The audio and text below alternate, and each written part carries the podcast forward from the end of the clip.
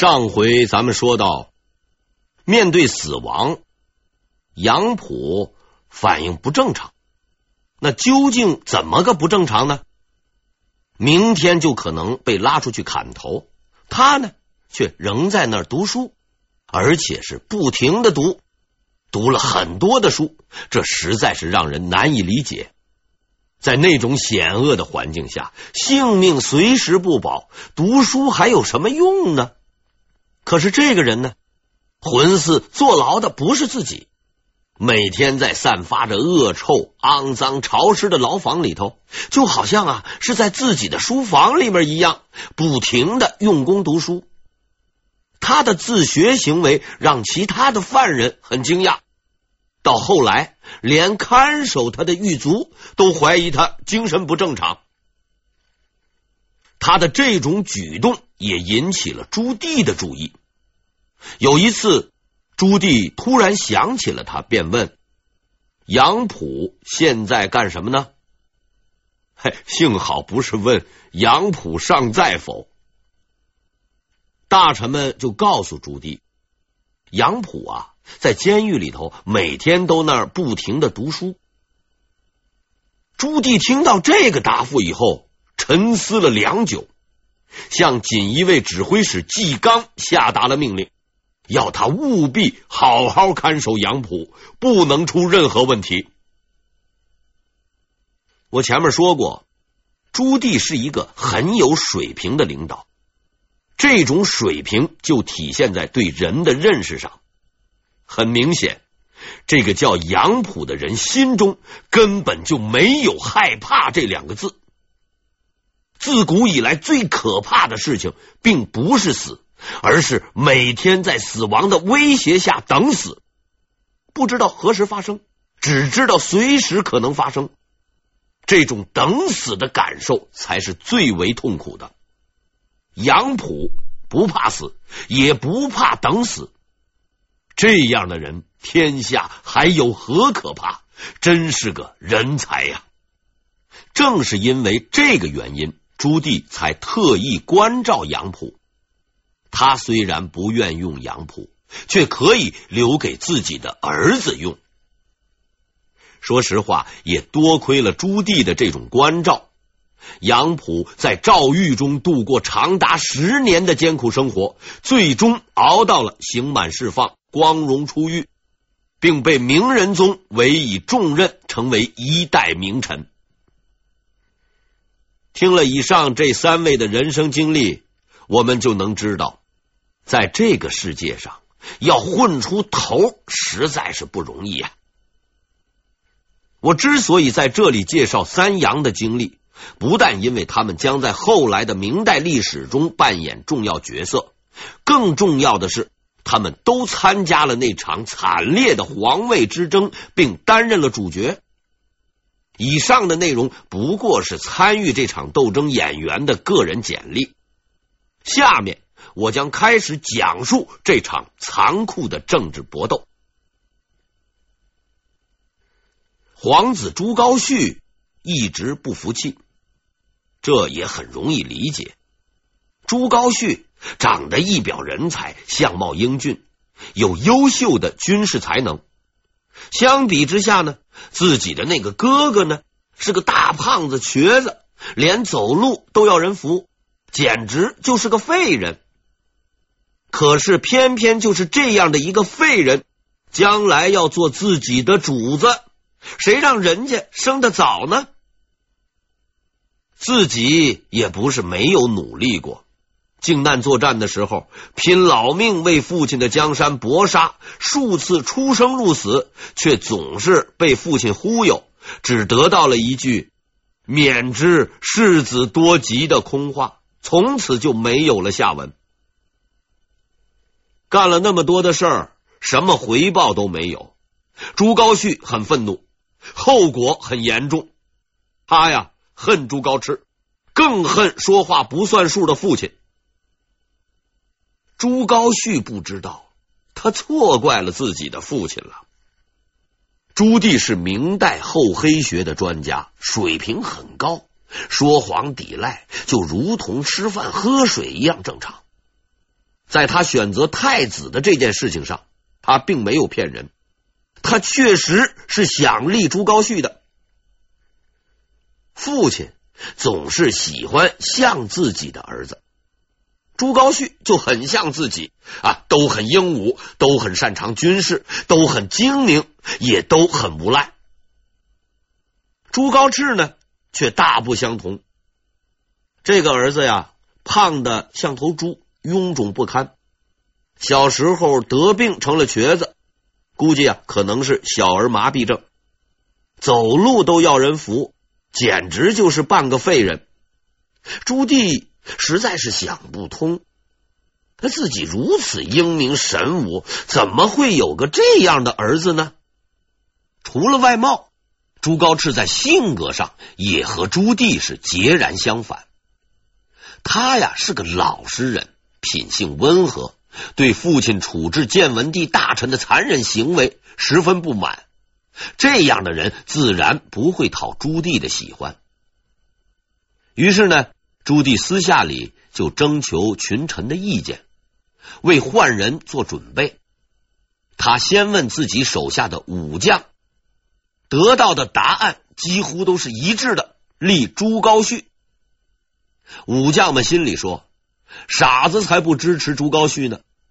战友上台，将来好办事儿啊。”朱棣呢，又去问文臣，得到的答复也很统一，立朱高炽。文臣们说：“自古君不立长，国家必有大乱。”一向精明的朱棣也没了主意了，他呢，便来找谢晋。于是就有了前面所说的那场著名的谈话。从此，朱棣开始倾向于立朱高炽。但是在此之后啊，禁不住朱高煦一派大臣的游说，朱棣啊又有些动摇了，立太子一事也就搁置了下来。无论大臣如何劝说，朱棣就是不立太子。于是呢。朱高炽这一派的第一干将谢晋进行第二次心理战。不久，有位大臣画了一幅画，极有可能是有人预先安排。画中啊，有一头老虎带着一群幼虎，做父子相亲状。朱棣呢，也过来赏画。此时，站在他身边的谢晋突然站了出来。拿起毛笔，不由分说的在画上题了这样一首诗：“虎为百兽尊，谁敢触其怒？唯有父子情，一步一回顾。”高啊，实在是高啊！谢晋的这首打油诗做的并不高明，却很实用。所谓百兽尊，不就是皇帝吗？这首诗就是告诉朱棣，你是皇帝，天下归你所有，但父子之情是无法替代，也不应抛开的。朱高煦深受你的宠爱，但你也不应该忘记朱高炽和你的父子之情啊！谢晋的判断没有错，朱棣被深深的打动了。是啊，朱高炽虽然是半个废人，虽然他不如朱旭能干，但他也是我的儿子呀，是我亲自抚养长大的亲生的儿子呀。他没有什么显赫的功绩，但他也从没有犯错，不应该对他不公啊。就在那一刻，朱棣做出了决定，他命令立刻召见朱高炽，并正式册封他为太子。从此，朱高炽终于放心了，支持他的太子党大臣们也终于放心了。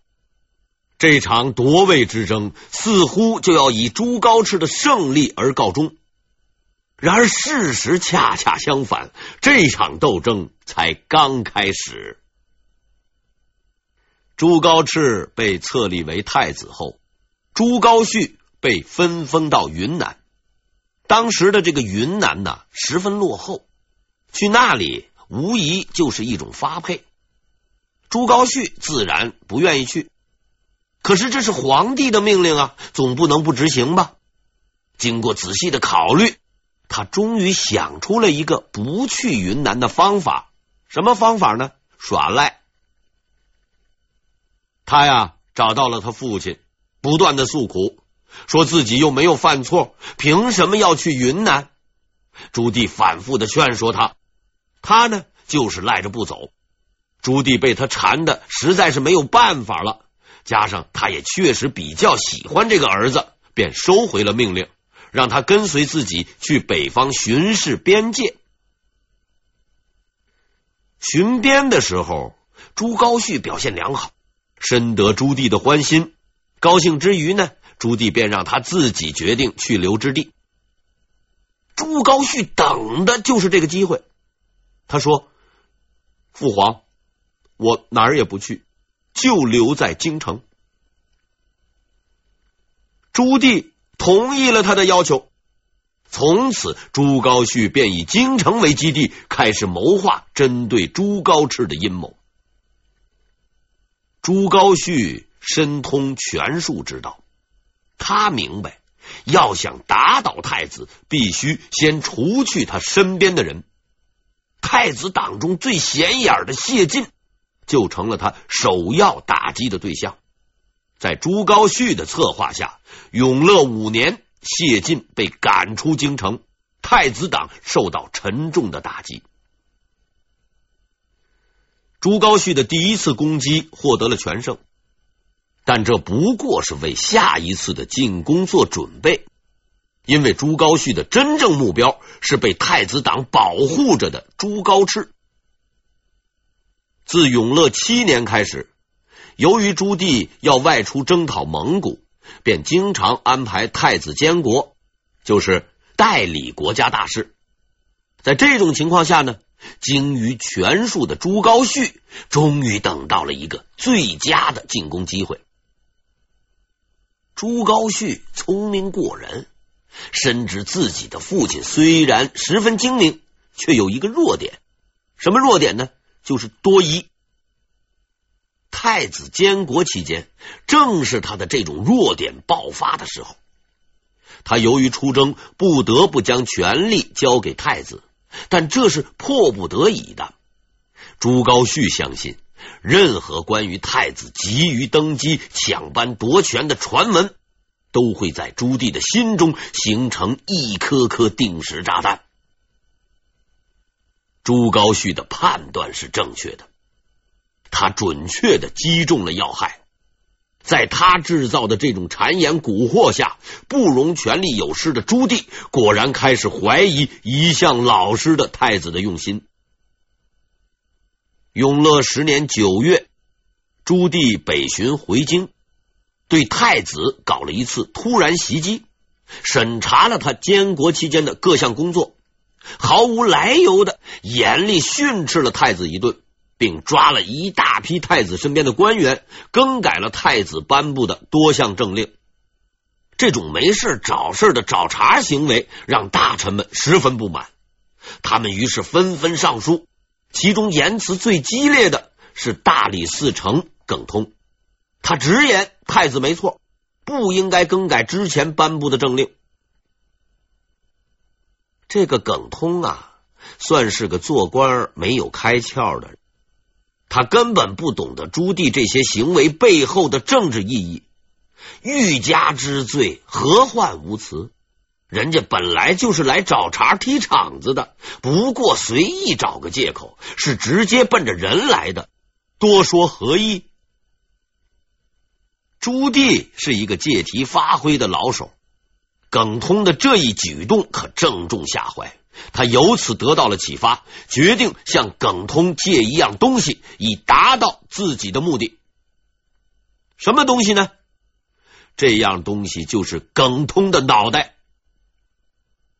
朱棣煞费苦心的导演了一出好戏，他把文武百官集合到午门，用阴沉的眼光扫视着他们，怒斥耿通的罪行。好像也没什么罪行。最后不容置疑的说道：“总之，像耿通这样的人，一定要杀无赦。”如此杀气腾腾，群臣无不胆寒。大臣们并不知道，这场戏的高潮还没有到呢。耿通被处决后，朱棣召集大臣们开展思想教育，终于说出了他演这场戏最终的目的。太子犯错不过是小问题，耿通为太子说话，实际上是离间我们父子。这样的行为绝对不能宽恕，所以我一定要杀了他。人家耿通无非是说太子没错而已，怎么就扯到离间父子关系上了？这个帽子戴的实在是不高明，却也说出了朱棣的真意。朱高炽，老子我还没死呢，你给我老实点。太子党被打下去一批，太子的地位也岌岌可危。朱高炽本人心灰意冷，既然让自己监国，却又不给干事的权利，做事也不是，不做事也不是，这不是拿人开涮吗？在这艰难的时刻，有一个大臣挺身而出，用他的智慧稳住了太子的地位。这个人就是我们之前说过的杨士奇。杨士奇虽然学问比不上谢晋，他的脑袋可比谢晋灵活得多。谢晋本质上就是个书生，却硬要转行去干政客，隔行如隔山，水平差的太远。杨士奇就大不相同了。此人我介绍过。他不是科举出身，履历也很复杂，先后干过老师、教育局小科员、逃犯。哎，在这个期间还兼职老师等不同职业，社会背景复杂。特别是他在社会上混了二十多年，黑道、白道、地痞混混，估计啊也见过不少。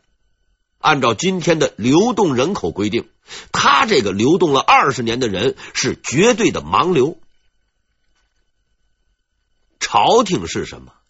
朝廷就是一个小社会，皇帝大臣们和那些地痞混混没有什么区别，不过就是吃的好点，穿的好点，人品更卑劣，斗争更加激烈而已。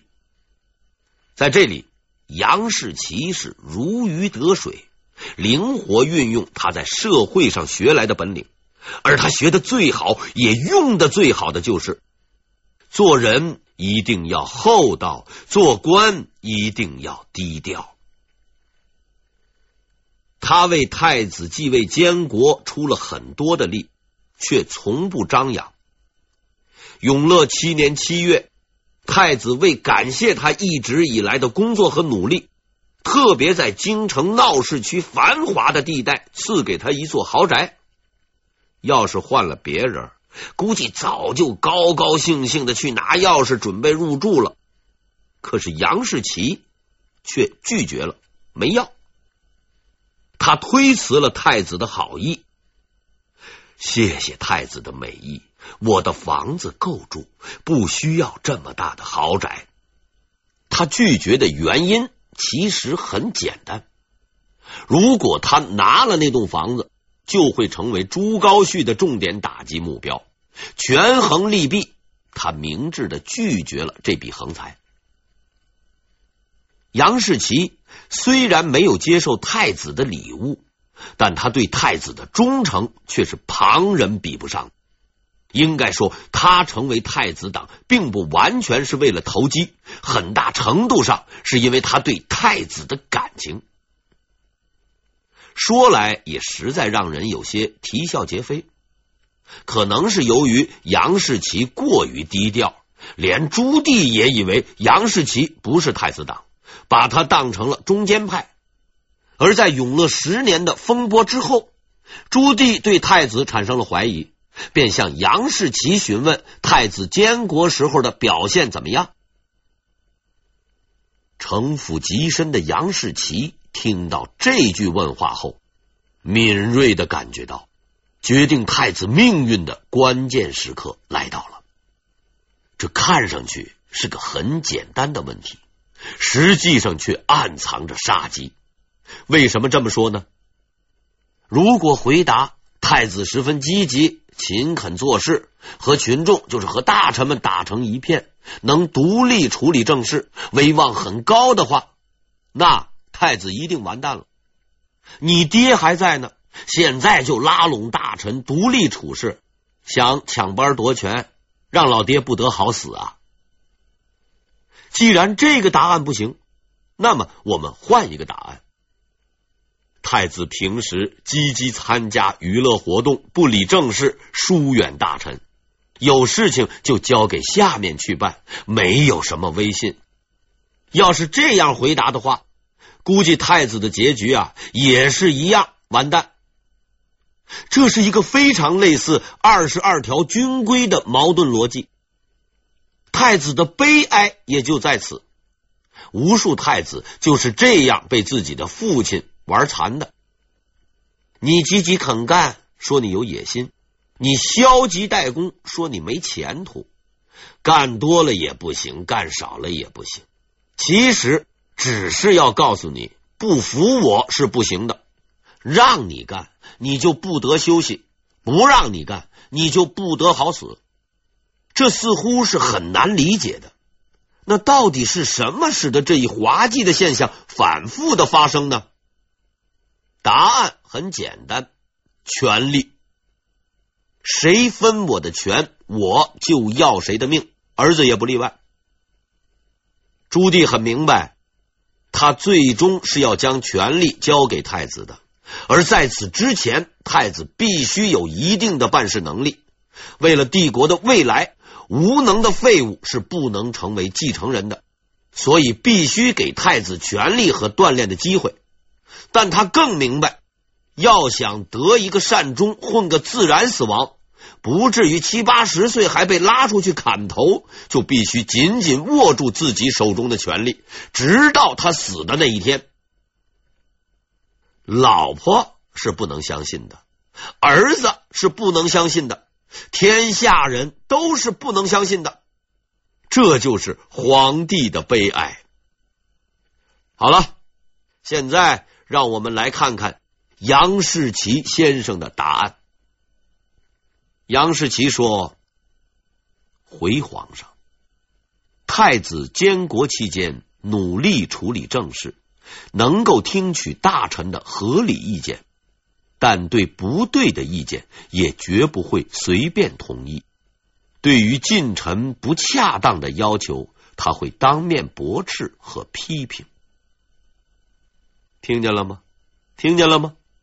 这就是水平啊！在朱棣举办的现场提问回答活动中，杨士奇能够在规定时间内想出这种两全其美的外交辞令，实在是不简单。既勤恳干活、礼贤下士，又能够显而不挡，与大臣保持距离。在杨士奇的描述下，朱高炽那肥头大耳的形象一下子变得光辉照人。朱棣听完了这个答案，也十分满意，脸上立刻阴转晴，变得十分安详。当然，最后他还不忘夸奖杨士奇，说他是一个尽职尽责的人。在这场看不见硝烟的战争中，朱棣和杨士奇是各出绝招。朱棣施展的是武当长拳，外柔内刚；杨士奇则是太极高手，左推右挡，来往自如。从这个角度上看，他们似乎可以算是武当派的同门师兄弟。